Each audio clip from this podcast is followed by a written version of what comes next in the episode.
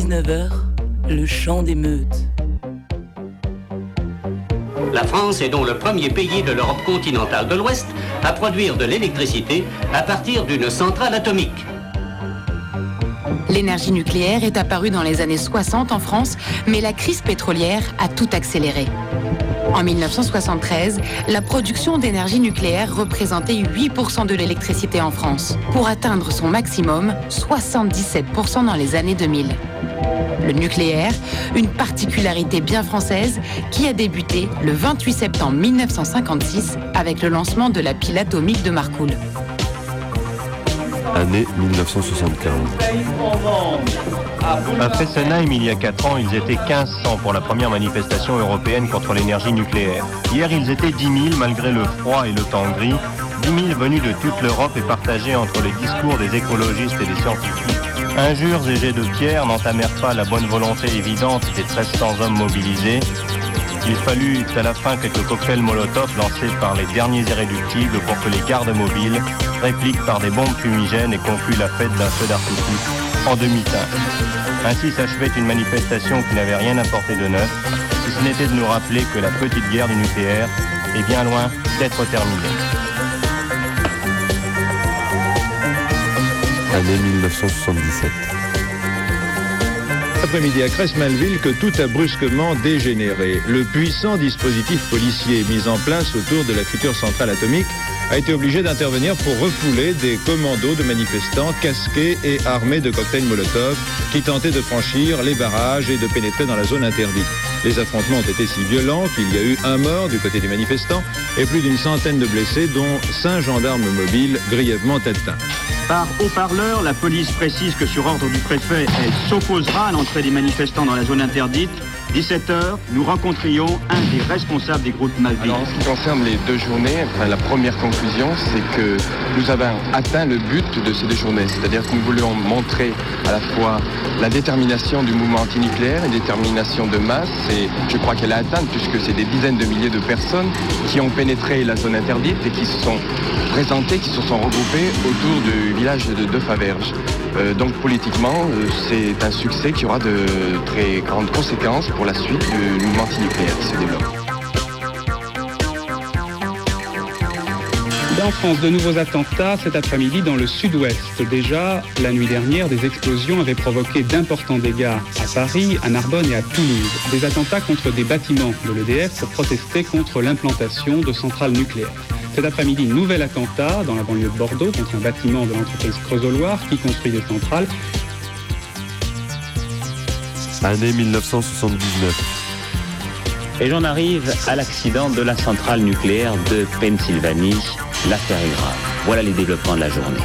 Il y a une heure, le gouverneur de l'État de là-bas a décidé l'évacuation des femmes enceintes et des enfants en bas âge autour du secteur qui entoure directement la centrale de Three Miles Island. En gros, un rayon de 8 km. Une décision prise à titre de précaution, a bien insisté le gouverneur. C'est difficile de dire quelles seront l'évolution de la situation dans les prochaines heures et surtout les conséquences à long terme de cet accident. En tout cas, l'affaire de Pennsylvanie et le climat antinucléaire qui se développe aux États-Unis ne vont pas manquer de compliquer la tâche du président Carter à quelques jours de la réunion du Congrès sur le projet nucléaire américain. 1980, l'enquête d'utilité publique est lancée. Rassemblés contre le projet de la centrale, les élus des communes concernées font flamber les dossiers et ferment les mairies. Commence alors le temps des affrontements où les habitants de Plogoff, unis contre la centrale, se rassemblent chaque jour pour la grand-messe de 17h. Radio Canu, la plus... des radios. C'est complètement imbécile. C'est la- l'aberration démocratique, ça. À la force de vouloir... de- Alors tout le monde va parler. Or malheureusement, parler, c'est un art. Un lundi sur deux, de 18 à 19h, le chant des meutes.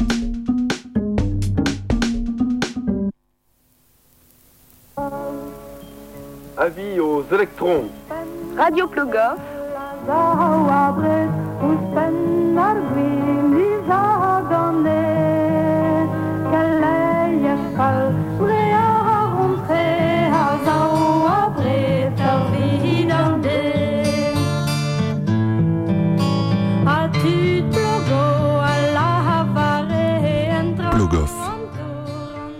Ce matin, les gendarmes sont venus déposer en mairie à 10h les dossiers de la centrale.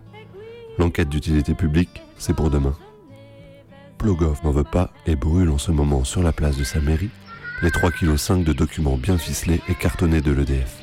C'est près de la pointe du Raz, à l'extrémité du Finistère, que l'EDF veut installer une centrale nucléaire de 1300 MW.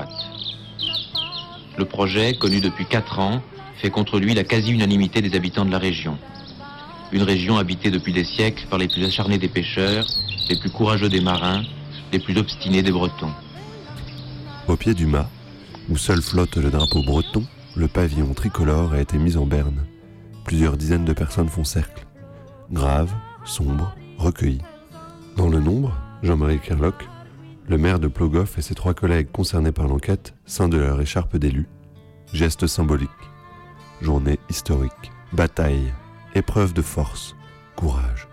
Dans la bouche de Jean-Marie Kerlock, les mots jaillissent, se bousculent, sur le ton froid de l'indignation, de la détermination.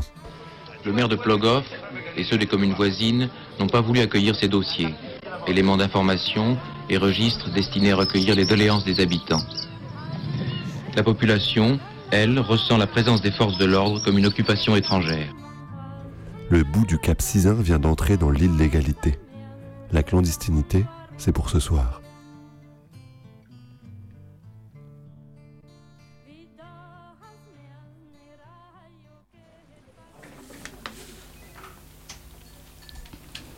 Eh, vous nous reconnaissez? Non? Mais si, c'est nous. Quand on veut implanter un projet, on arrive avec nos belles cravates et notre pognon pour bien acheter les consciences. C'est nous, super connards de DF. Ah, Plogoff, c'était pas une mince affaire. On a bien essayé des tas de choses pour pouvoir construire notre belle centrale nucléaire. On s'est heurté à des rocs, que dis-je, à des péninsules. Oui, déjà à l'époque, on achetait l'influence des élus à coups de chèques et de belles promesses. Mais tous n'étaient pas réceptifs. On a fait l'enquête d'utilité publique. Bien sûr, c'était décidé en amont que le résultat serait positif, quoi qu'il arrive. Évidemment. Six semaines d'enquête en février et mars 80. On s'est fait recevoir. On proposait un processus on ne peut plus démocratique à la population. Se présenter en mairie, consulter les dossiers du projet et se prononcer pour ou contre. Mais ils ont carrément fermé leur mairie. Du coup, on a dû mettre en place des mairies annexes. Des camions qui, chaque jour, venaient, servaient de mairie, puis repartaient. On a dû être accompagnés chaque fois de gentils gardes mobiles pour nous protéger. Car les habitants nous montraient bien qu'on n'était pas les bienvenus. On leur a vendu le truc en mode création d'emplois, construction de maisons, ouverture d'écoles, de restaurants, de blanchisseries. On a envoyé dans chaque foyer du Finistère de belles plaquettes vertes, couleur écologie. Le projet de la centrale nucléaire de Plogoff, 25 questions, 25 réponses. 220 000 belles plaquettes en couleur papier glacé. Elle était belle cette plaquette. On promettait monts et merveilles. Même moi, j'étais presque convaincue. Une cité de logement EDF, un complexe sportif, une piscine couverte, une mairie monumentale. Et puis, l'honneur que ça représente de faire partie du parc nucléaire français. Et l'avenir de l'économie française, qui reposait littéralement sur les épaules de Plogoff. Je me souviens. On avait mis le paquet sur la sécurité en plus. Sécurité triplée. La centrale peut résister à des tremblements de terre et recevoir le choc direct d'un avion à réaction, voire même subir un attentat. Non oh, Je me souvenais plus qu'on était allé aussi loin. Résister à un attentat, oh, c'est fort. Ah ouais, c'est fort. Attends, attends. Et pour euh, conclure, on avait même dit qu'il y avait moins d'accidents dans les centrales nucléaires que dans les fabriques de Chapelet. Après, je me souviens, on avait sorti l'artillerie lourde quand même. Faire de la propagande dans les écoles, c'était un peu osé. Habile, mais osé. oh là là, oui. On avait bombardé les profs de livres, d'affiches, de plaquettes, de diapos. Ensuite, à la demande d'EDF, monsieur l'inspecteur académique lui-même les avait incités à amener leurs élèves, voir des conférences du type Comment résoudre les problèmes de l'énergie? Conférence donnée par une association grassement payée par l'État, par le CEA et par EDF. Elle est belle l'éducation. Et euh, on a même réussi à faire de la propagande chez des professionnels de santé. Ah oui, le bulletin d'information chez les pharmaciens. À la base, c'était un bulletin gratuit publié par un quelconque lobby pharmaceutique. Et en 80, on a quand même réussi à le publier sous le titre La radioactivité et la vie. On y faisait l'apologie des centrales nucléaires, avec de belles images signées EDF et des textes signés Ministère de l'énergie. Et bien sûr, pas un mot sur les dangers de l'irradiation, de la contamination ou de la surexposition aux rayons X. Cra, on y est allé fort quand même, mine de rien. Pas peur de cacher, mentir, enrôler, acheter. Ah, on est fort pour ça chez EDF. Vous pensez que la, la population de, de Plogoff, c'est dans son ensemble qu'elle réagit contre cette centrale? Oui, peut-être pas dans, peut-être pas la totalité, mais il n'en manque certainement pas beaucoup. Chaque habitant de Plogoff est, est touché par, une chose ou par une autre. euh, la population entière de Plogoff est certainement contre le nucléaire. Et elle c'est la population qu'il est, elle l'est sincèrement. C'est, n'importe comment, la Bretagne est la poubelle de la, de la France, et puis c'est tout. hein. On est bon pour ramasser marée noire, euh, nucléaire, euh, l'île longue et compagnie. hein. Je pense que c'est tout ce qu'on a droit, nous. hein. On nous fait beaucoup de baratin, mais ça s'arrête là. hein.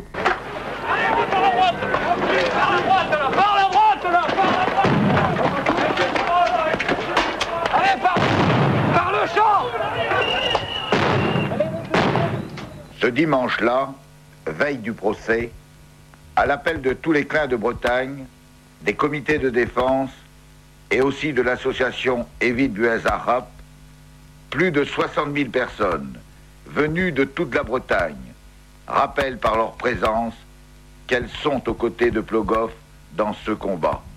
Pour moi, Plogoff, c'est le passé, c'est le présent, c'est l'avenir. Alors, je ne vois pas pourquoi euh, on, nous ferait déménager. Et on ne peut pas vivre ailleurs, ça, c'est pas possible. Ben, S'il y a des gens qui ve- peuvent vivre ailleurs, ce sont des nomades, hein, des, gars qui aiment bien se promener. Moi, je veux bien, moi, je suis, je suis pas sédentaire, j'ai voyagé, j'ai pas été partout comme les marins, fait le tour du monde, comme on dit, mais enfin, j'étais en Asie, j'étais en Afrique, euh, et partout on était, euh, on pensait à notre pays. Moi, personnellement, je pensais à Plogoff. Et pour moi, je voyais Plogoff plus tard. Je dis, bon, ben, on viendra là-bas un jour. Quoi. Quand on est jeune, on, on aime bien se promener, mais on pense quand même, oh, on viendra parce que c'est à nous. Quoi. Plogoff, c'est tout pour moi. Plogoff, c'est- voilà, c'est- c'est- tout. EDF ne mettra jamais une centrale nucléaire à Plogoff. Vous pensez que vous irez jusqu'au bout Jusqu'au bout. Il faudrait, pour qu'il puisse y venir, qu'il fasse le vide à Plogoff, c'est-à-dire qu'on nous mette sur une île, je ne sais pas moi, que... Il faudra vraiment faire le vide à Plogoff pour pouvoir y venir. Plutôt mourir que de voir euh, nos terres, nos, terres détruites, nos maisons détruites également, et être obligé de nous implanter ailleurs.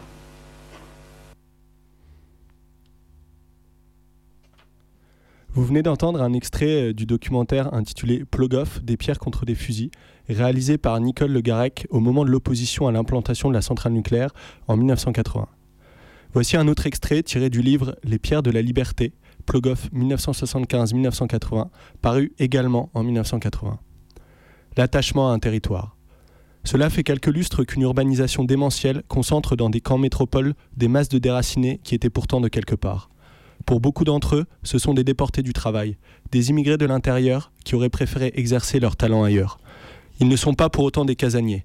Les Bretons, en particulier, se sont fait un nom dans l'histoire comme coureurs de mer et de pays, mais dans certaines conditions, qui sont les leurs, et pour des nécessités reconnues.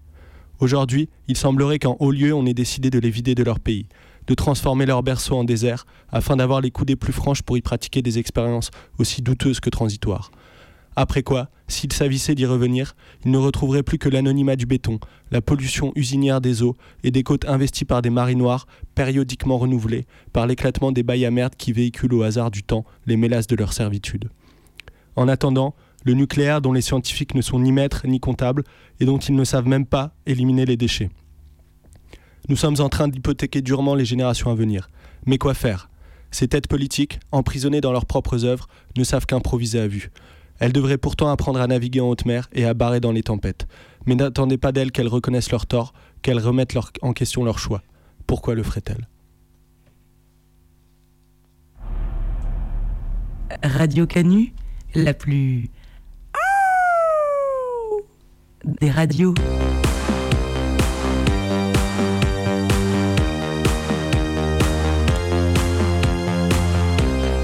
Un lundi sur deux, de 18 à 19h. le chant des meutes.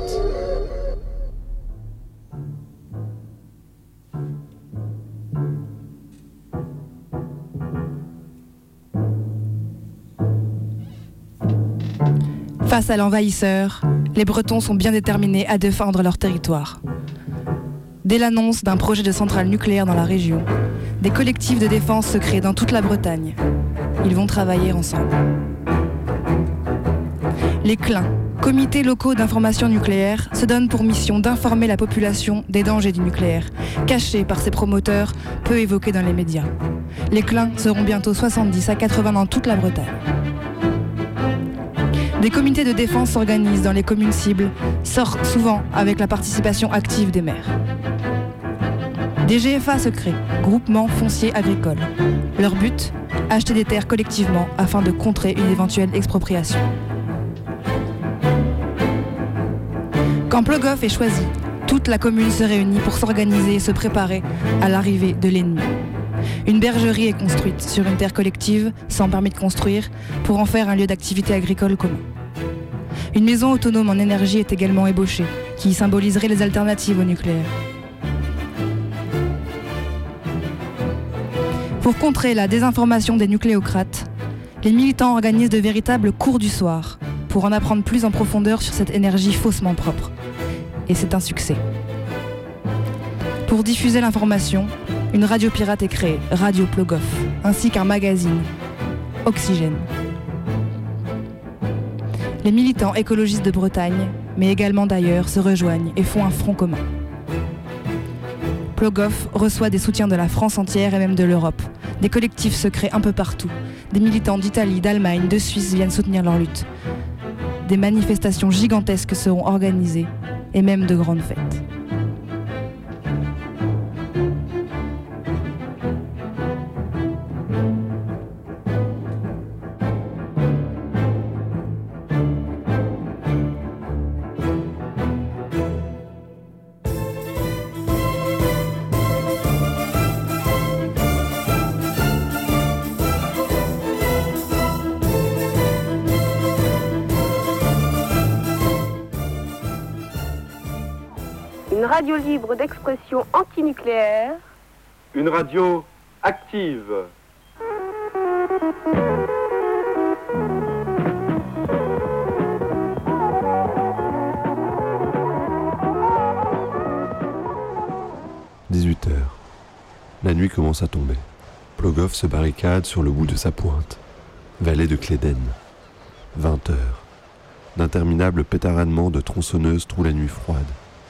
Les arbres se couchent les uns après les autres et barrent la petite route.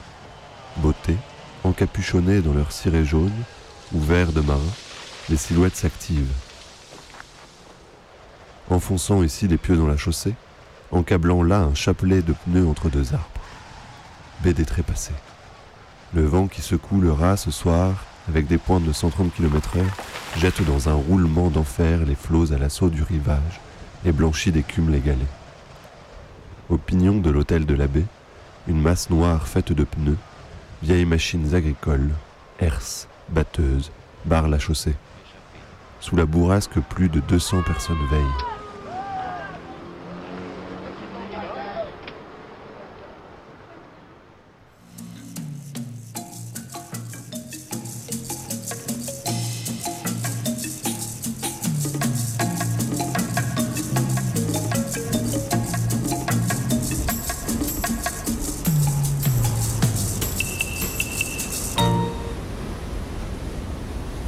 Plogoff est une commune du département du Finistère, à l'extrémité du Cap Cézanne, dans la région Bretagne. Ses habitants sont les plogophistes.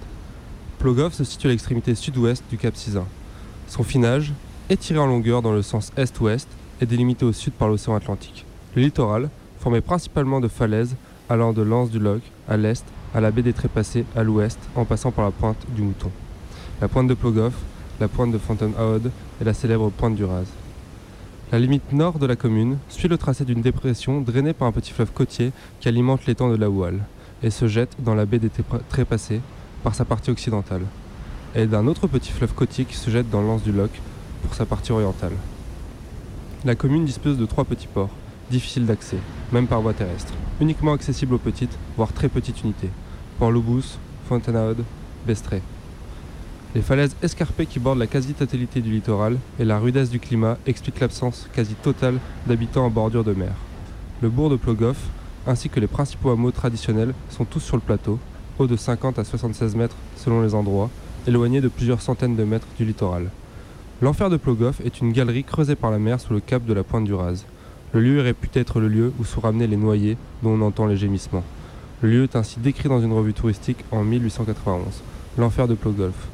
Gouffre en forme d'entonnoir où la mer s'engage et gronde avec de sourdes détonations jusqu'à la paroi abrupte où l'on voit, en se penchant, le jour et la mer de l'autre côté d'une fissure qui perce comme un tunnel la masse du cap.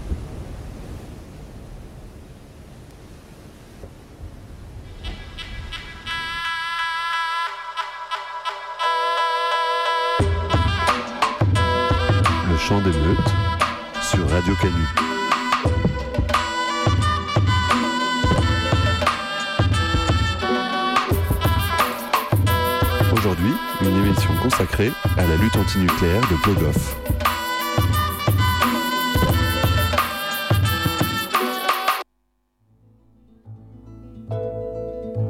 Le beau-frère de la sœur du voisin, gendarme, est mort il y a quelques jours, est mort enfin sans larmes. Des larmes, il n'avait plus de quoi, il n'avait même plus de poids, plus de souffle dans la poitrine. Il était dans son lit gisant, il avait moins de 40 ans, il travaillait dans une usine de celle dont on ne dit rien, où il n'y a jamais de pépins, jamais de mort ni de malade. Ils n'y travaillent pas longtemps, ils ne savent jamais pourtant où vont finir leurs camarades. Allons, qu'est-ce que tu penses? Ce ne sont que des coïncidences, ces choses-là n'arrivent pas, pas chez nous en tout cas.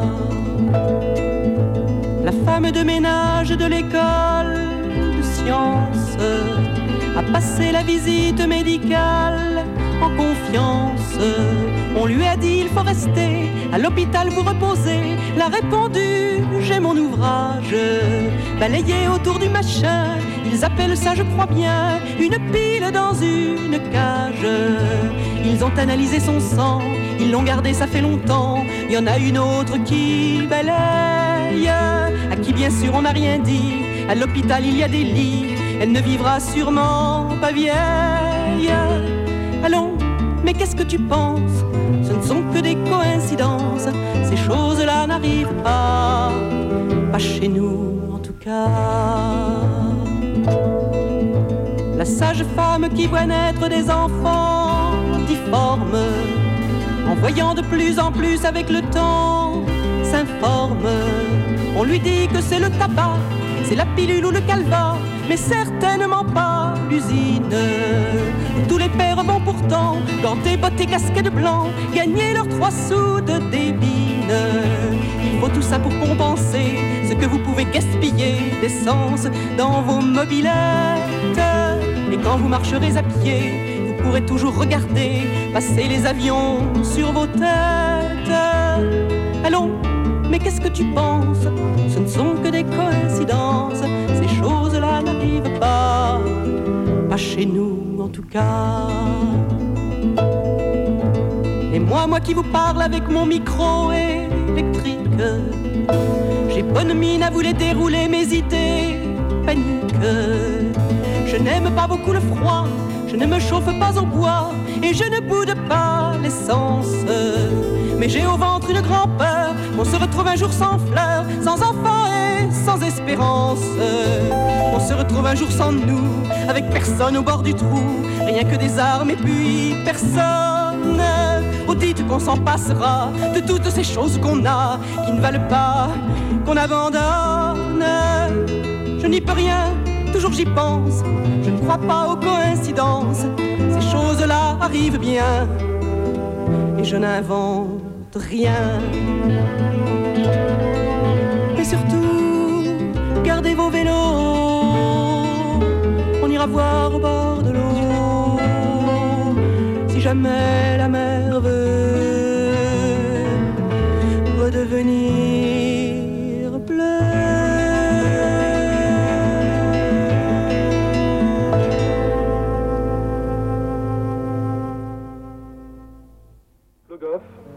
un numéro de téléphone 70 62 27.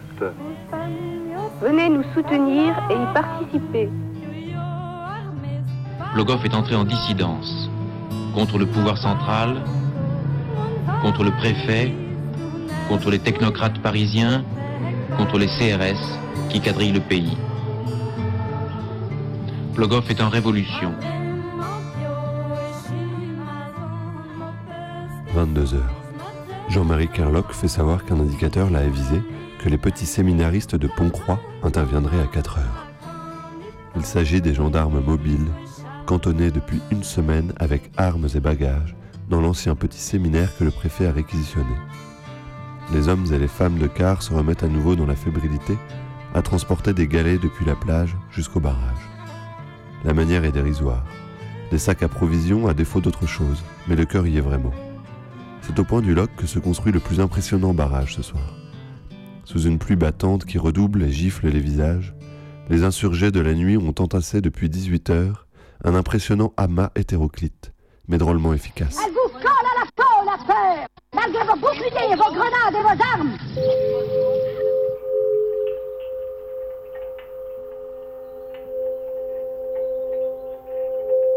Au fil des heures, le groupe ne cesse de s'étoffer.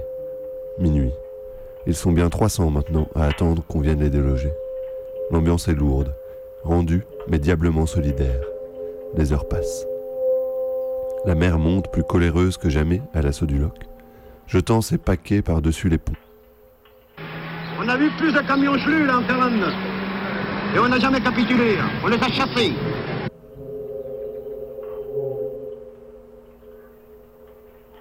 Des voitures faisant la navette entre les différents barrages ramènent de plus en plus de rumeurs. La moindre lueur à l'horizon, et chacun retient son souffle. Les talkie-walkie crépitent. Des informateurs sont à l'avant des barrages. Et puis soudain, la clameur qui se propage dans un concert de klaxons d'un bout à l'autre de la commune.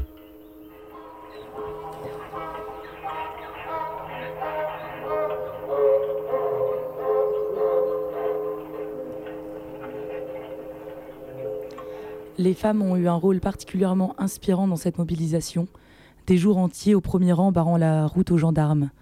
Elles se positionnent face aux gardes pendant des heures et des heures. Beaucoup de femmes de marins, donc souvent seules et au foyer. Avec les jeunes et les retraités, ce sont elles qui sont le plus représentes au village et elles sont très actives dans cette lutte.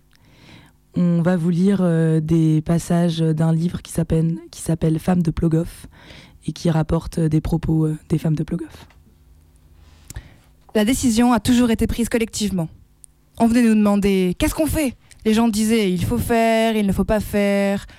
Certaines personnes disaient ça, d'autres disaient non. La décision a toujours été prise collectivement. Les gens venaient nous demander ce qu'il fallait faire. Ils ne faisaient rien sans demander aux femmes. Annie n'est pas là Et Guiguite Annie, souvent tranchée. Elle était la présidente. Mais elle n'a jamais rien fait seule. Elle n'a jamais décidé seule. Elle est toujours venue dans le même sens que nous. On l'écoutait beaucoup à Plogoff. D'accord, mais on ne l'a pas tous écouté. Les premiers cailloux, ce sont les gens de Plogoff. Quand ils ont vu cette invasion, ils n'ont pas pu s'empêcher, quoi. Ils n'ont pas compris que ces gens-là venaient faire chez eux. Ça a été instru- instructif. C'est même pas les jeunes. C'était les gens âgés de 40, 50 ans. On les sentait malades, envie de pleurer de voir ces gens-là venir chez eux. Envie de faire quelque chose. Ils ont pris un caillou. Ce n'était pas histoire de casser du flic, c'était loin d'être ça. Ils ne pouvaient pas supporter de voir cette chose imposée comme ça par la force. Les gardes mobiles étaient très agressifs. J'ai été choquée parce qu'ils nous reprochaient les cailloux. Et eux, ils avaient le fusil. C'est rien les cailloux en fait. Je ne vois pas pourquoi on n'aurait pas pris un caillou alors qu'eux, ils étaient armés jusqu'aux dents. Ils avaient un fusil, la matraque, des grenades. Ils avaient tout et nous rien. C'est révoltant. On n'avait que ça. C'était notre seul moyen de défense, le caillou. Nous, on ne cherchait pas la violence. Comme on dit les avocats en parlant des pierres, c'était les pierres de la liberté. Avec les mains nues, on a été là. Moi, quand j'ai vu les premiers cailloux, j'étais un peu choquée. J'ai dit mince, des cailloux, c'est un peu fort. Les injures, j'acceptais, mais les cailloux. Finalement, j'ai compris. C'était leur défense. On faisait tout pour les embêter. On leur a fait voir des vertes et des pas mûres quand même. Il y a eu beaucoup de phares, attrapes. On en a tellement fait. Il y en a eu d'autres qu'on ne connaît pas, dont on ne se souvient pas. On a remarqué, parce qu'on les surveillait sans arrêt, que si une pierre était ici aujourd'hui et là le lendemain, il l'a soulevée. On s'est dit, eh ben après tout, puisque vous travaillez avec des gants, vous en aurez. Alors on posait une sentinelle, un gros excrément isolé, un caillou dessus. Et ça loupait pas. On avait remarqué que le moulin sur la butte qu'on appelait Fort Douaumont les intriguait. Ils fouillaient partout dans la lande alentour, dans les petits murtins, un caillou qui n'était pas là la veille, il fallait le soulever. Je leur avais mis de la crème au chocolat dans des pots à yaourt. Mais celle-là, ils ne l'ont pas mangée, elle sentait mauvais. Les gars en ont eu certainement plus d'une fois de la crème au chocolat. Sous les cailloux, ils en ont eu plein les gants. Un jour aussi, ça a été vraiment dégueulasse. Ils n'ont eu que des couches de bébé, des serviettes hygiéniques. Comme ils fouinaient partout et qu'ils fouinaient particulièrement tout le temps sous les pins du jardin de Monsieur X, on en a éparpillé ça sous les pins. On mettait ça dans des petites boîtes. On écrivait dessus Attention, explosif. Ils fouillaient tout Alors, oh oh Comme ils avaient l'air d'avoir énormément peur des explosifs, que des trucs leur sautent à la gueule, on a mis ça à profit. On leur préparait des petits cocktails qui n'étaient pas méchants, plutôt malodorants. Certains soirs, on leur avait préparé deux fausses bombes explosives avec des mèches et des petites bouteilles de pipi qu'on colorait. Et le matin, on les observait. C'est vrai qu'avec l'enquête, on a appris à se connaître. Les gens ne se connaissaient pas tous entre eux. Depuis que je lutte, j'ai connu énormément de monde. Il y a des dames à qui je ne parlais pas auparavant. Je les voyais comme ça, je les connaissais de vue. Maintenant, on se connaît, on se parle. Avant l'enquête, je ne connaissais pas eux. On se disait à peine bonjour. On est partis en voyage toutes les deux. On dormait dans le même lit tous les soirs. Quelques mois avant, on se parlait à peine. Et là, on a aussi connu euh, des gens d'autres communes, d'autres milieux. On se déplace pour des, raisons pour des réunions d'information dans toute la France. On est allé au Larzac. On rencontre ainsi des gens qu'on n'aurait jamais connus avant. Regarder autour de nous, voir les gens vivre d'une autre façon que nous, ça fait voir les choses autrement. Ça nous a ouvert l'esprit.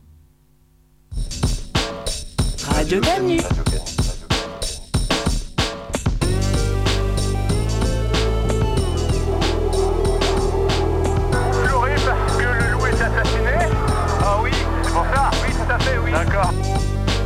18 à 19h, le chant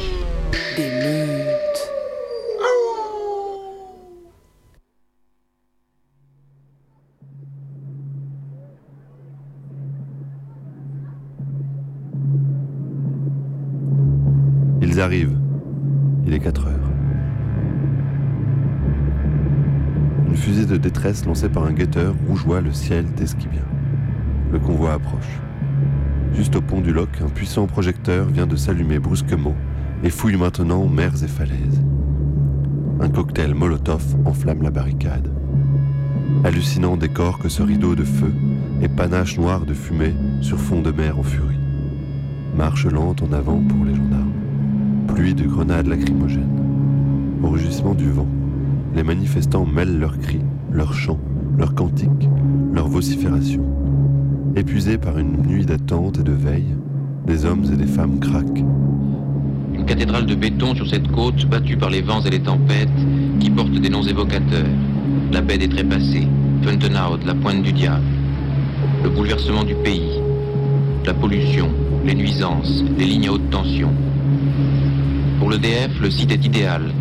Massif granitique solide, masse d'eau perpétuellement renouvelée par les courants, terrains incultes, mais les habitants ne veulent rien entendre. Les gendarmes ont franchi le rideau de feu. C'est ce moment que choisit Jean-Marc Kerloche pour aller parlementer.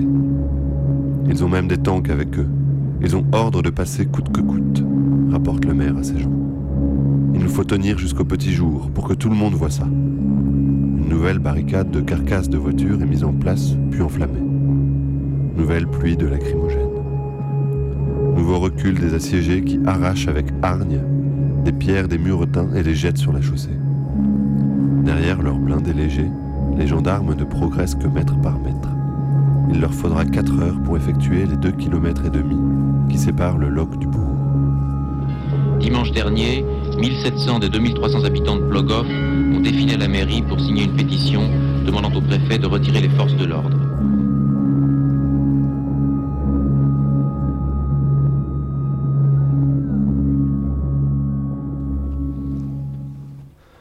Ah tiens, il y a des nouvelles de la lutte à Bure contre le site d'enfouissement de déchets nucléaires.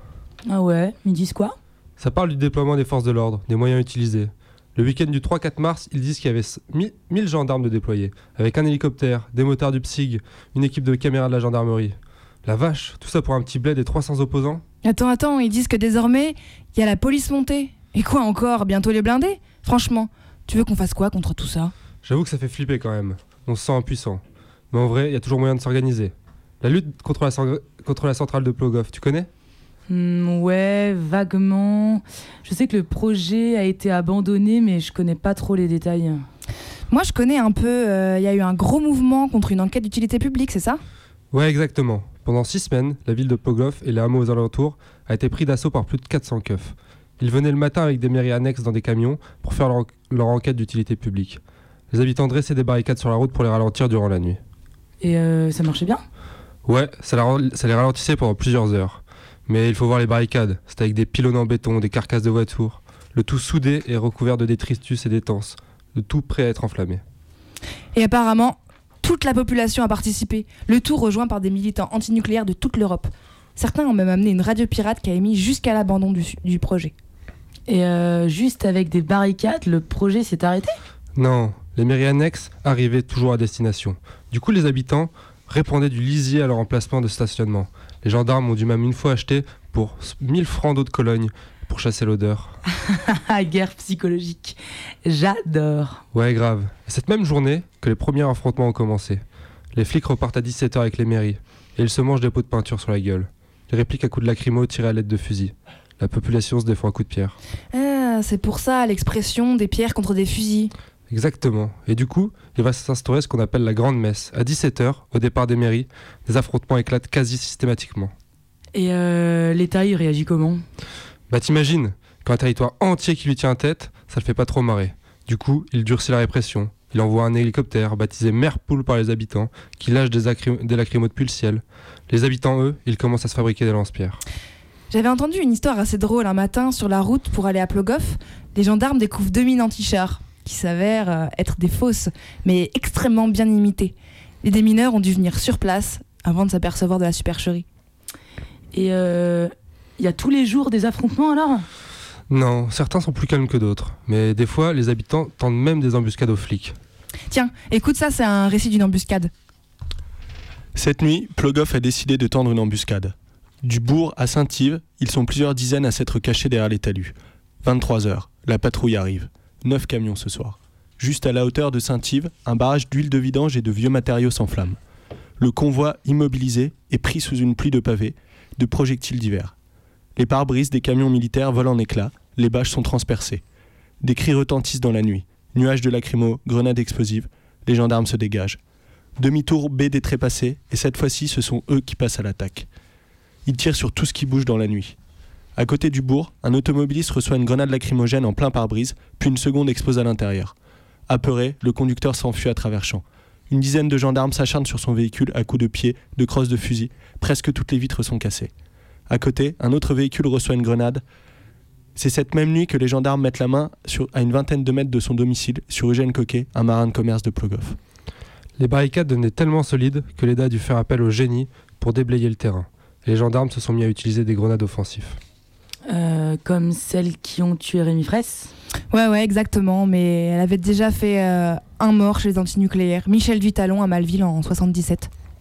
Du coup, les manifestants ont commencé à utiliser des cocktails Molotov, des cocktails Molotov pour maintenir un équilibre dans la confrontation. Mais là encore, de nouvelles forces militaires sont envoyées. Des brigades légères qui se cachent dans les talus pour se jeter à la poursuite des manifestants et les arrêter. Viennent ensuite les bérets noirs des parachutistes, toujours plus bêtes, toujours plus violents. Et la population continue à lutter malgré tout ça. Oh, il y a dû y avoir pas mal de blessés et d'arrestations, non? Ouais, c'était plutôt violent. Tiens, écoute un extrait d'un affrontement au départ des mairies annexes. L'hélicoptère fait des acrobaties en rasemotte, pique vers les champs au ras des fils. Sur la route, les grenades explosent à cadence accélérée. Des lacrymogènes dernier modèle à 260 francs pièce, des offensives au plâtre, et la charge se poursuit. Tout le monde court éperdument sur la grande route. Plusieurs sautent dans les jardins, les plantations. L'hélicoptère tournoie et ronfle comme une guêpe atteint de délirium. En sens inverse du bourg, des camions foncent à toute vitesse, sirènes hurlantes dans la foule qui reflue. La grande attaque concertée. Les camions freinent brusquement. Des parachutistes s'en éjectent en bondissant, masque en place, matraque en l'air, par-dessus des talus, frappent tout ce qui se trouve à portée sans distinction, frappent du poing, du pied, du bâton, du casque, crient, crachent, frappent encore. Effrayant, la furie dure 10 minutes dans la fumée dense et irrespirable. L'enfer. 17h10, les camions redémarrent, ils emportent une quinzaine de manifestants, menottes au poignet. Et suite à, cette attaque policière, les habitants de Plogoff ont essayé de couper les ponts permettant d'accéder à la ville. Ils ont essayé de les faire sauter à la dynamite. À tous ces assauts, à tous ces assauts policiers se sont ajoutés des perquisitions, des procès, une répression judiciaire bien vénère. Mais pendant tous les procès, il y a eu de grandes manifestations de solidarité qui rassemblent plusieurs milliers de personnes. Et jusqu'au dernier jour de l'enquête, les flics sont malmenés. Regarde ce que dit Ouest France le 14 mars. Course de gendarmes parachutistes à travers champs. Pluie de projectiles, de cocktails Molotov, des explosions qui ne cessent de se succéder. Celles des grenades offensives. Il y en aura 85 en tout. Et puis, ensuite, un calme étrange après le départ des mairies annexes. Des milliers de personnes dans les derniers nuages de fumée dissipés par un vent violent semblaient sortir d'un mauvais rêve. L'enquête est terminée. J'avoue que toute cette histoire, euh, ça fait rêver. Une conflictualité collectivement assumée, un territoire qui se dresse contre l'État et les lobbies nucléaires, des barricades, des affrontements. Voilà qui nous donne quelques idées pour Bure.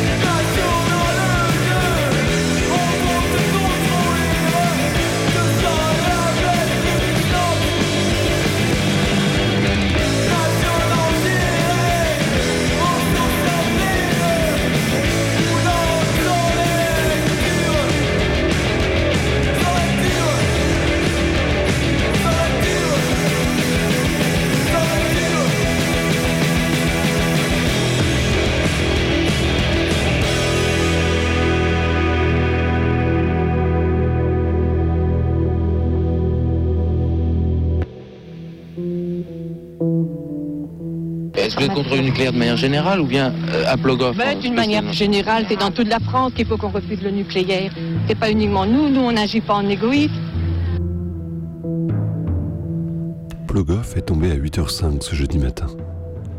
Le visage passé au noir de bouchons comme à la guerre, Les gendarmes tirent une salve de lacrymogène, gratuitement. Par dépit dans la cour de la mairie où sont retranchés les assiégés. Pleurs, cris. Les blindés passent, la colonne suit.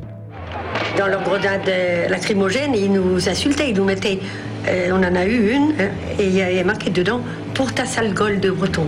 Et ce jour-là, alors ils ont, ils ont voulu nous canarder.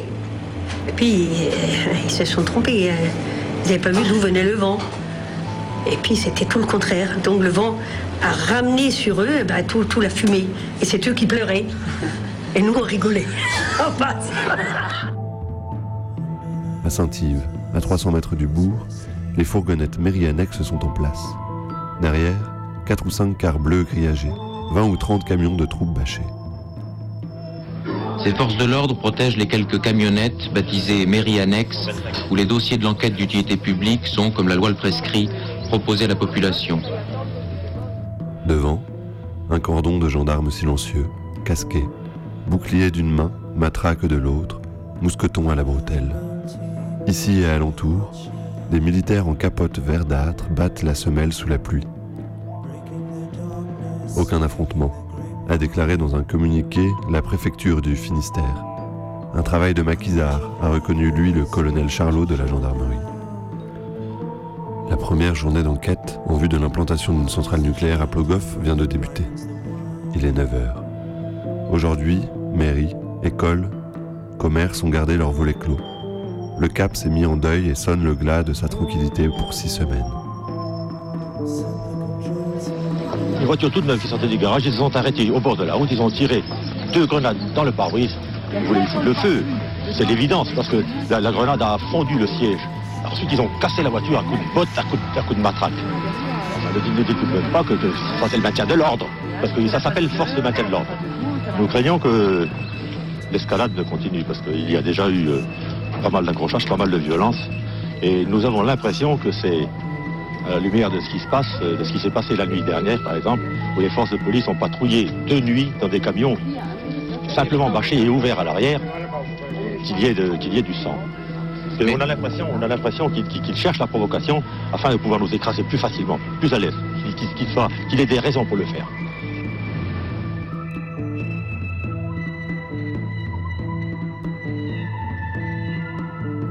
Il ne saurait être question d'imposer aux Français un programme nucléaire auquel ils seraient profondément opposés après avoir été complètement informés. Déclaration de M. Valéry Giscard d'Estaing, président de la République, au journal Le Monde, le 26 janvier 1978. Chronologie partielle de la lutte contre l'implantation d'une centrale nucléaire à Plogoff. Toute la durée du conflit se passe sous le mandat de Valéry Giscard d'Estaing, qui, on le constate, a une manière très particulière de ne pas imposer aux populations un projet nucléaire auquel il serait opposé. 1975. Accord de principe du Conseil régional et du Conseil économique et social pour la construction d'une centrale nucléaire en Bretagne. Juin 1976. Les premières barricades de Plogoff lors de la venue de techniciens EDF pour des sondages sur le site. Les barricades restent en place 4 jours, les techniciens renoncent. Septembre 1978. Le Conseil économique et social, puis le Conseil régional optent pour Plogoff. 5000 manifestants pour la première marche sur le site capiste. 15 000 une semaine plus tard à Brest, qui s'allongent et font le mort dans la rue à la lecture du plan Orsec-Rad. Novembre 1978. Vote favorable à l'implantation de la centrale à Plogoff du Conseil général du Finistère. 10 000 manifestants à Quimper. 30 janvier 1980. Réceptionnés le matin, les dossiers de la centrale sont brûlés l'après-midi devant la mairie de Plogoff. 31 janvier 1980. Première journée d'enquête publique, d'utilité publique. Première nuit des barricades. 3 3000 personnes manifestent l'après-midi. Le cap est en deuil. 10 février 1980. Les trois quarts de la population signent la pétition demandant le retrait des forces de l'ordre et des mairies annexes. 6 mars 1980. Une centaine d'habitants de Plogoff, maires et adjoints en tête, front au cou, tentent de se constituer prisonniers à la préfecture de Quimper en soutien aux personnes inculpées. L'après-midi, procès de 9 personnes interpellées à Plogoff. 2000 manifestants devant le palais de justice. Violents incidents à l'intérieur de celui-ci lors d'une charge de CRS. 7 mai 1980. Grève d'audience décidée dans les bureaux de- Quimper, dans les barreaux de Quimper et Nantes. Dans plusieurs autres barreaux de France, des mouvements de grève sont annoncés en soutien aux plogophistes. 16 mars 1980. 50 000 personnes manifestent à l'occasion de la clôture de l'enquête d'utilité publique. 1981. François Mitterrand, fraîchement élu, prononce l'abandon du projet de centrale nucléaire à Plogoff. Durant sa campagne, il avait promis le gel de la construction de toutes les centrales en France et l'organisation d'un référendum national sur la question de la production nucléaire. Une large partie du mouvement antinucléaire se rallie à lui. Une fois élu, aucun référendum n'a lieu, les constructions des centrales se poursuivent. Seul Plogoff est abandonné. Radio.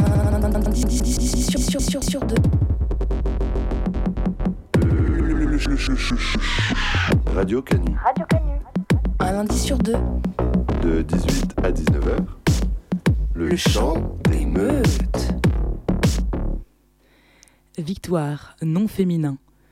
Issue favorable d'une bataille, d'une guerre. Exemple, fêter la victoire à Plogoff. Succès remporté dans une lutte, une compétition. Exemple, la victoire de Oyonnax au rugby face à Toulon. C'est un prénom, un nom d'association, une marque, des magasins, des chaussures, un parfum, un village, un restaurant. C'est aussi un état, un sentiment, une action. Mais gagner, qu'est-ce que ça veut dire? Où cela nous emmène-t-il? Aussi belle que maléfique, la victoire nous rassemble et nous divise.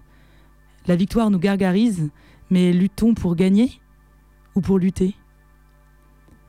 Plogoff, c'est une victoire. C'est une merveilleuse victoire face au nucléaire. Grâce à la lutte, grâce aux femmes, grâce aux barricades, grâce aux cailloux, grâce à l'entraide. C'est la victoire de la population dans la pointe du Raz et des comités qui la soutenaient. En même temps, c'est aussi une défaite. L'arrivée du tout nucléaire. La promesse jamais tenue de Mitterrand qui annonçait un vaste débat et un référendum sur l'approvisionnement énergétique de la France.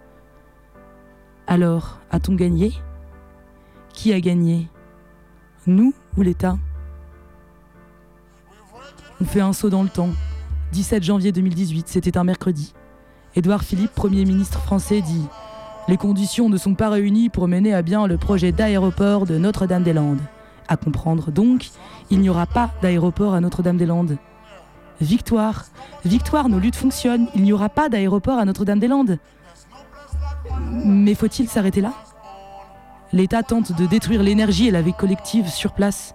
Ils abandonnent ce projet pour réprimer sans démesure les autres espaces de lutte. Faut-il se réjouir? Ne jamais prendre une victoire comme la fin d'une histoire, mais plutôt comme le début d'un chapitre. La victoire ne doit pas être seulement un retour à la vie d'avant, à la vie avant le problème. Elle doit être un prétexte pour aller encore plus loin.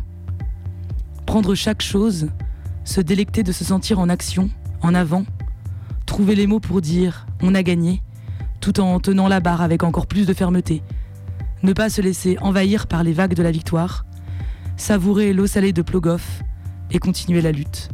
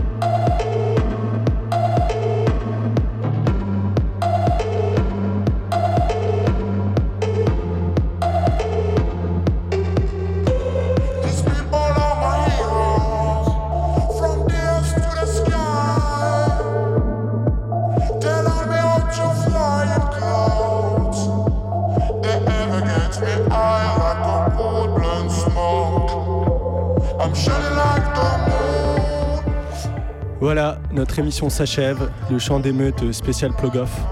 Vous avez pu entendre au cours de l'émission plusieurs extraits tirés euh, notamment du documentaire Plogoff des pierres contre les fusils, du livre Les pierres de la liberté et euh, de l'autre livre euh, Témoignages de femmes de Plogoff.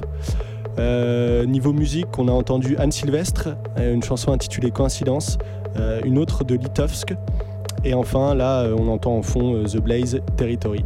Et pour finir, une, grosse pensée pour euh, nos camarades de Bure qui passent en procès cet après-midi.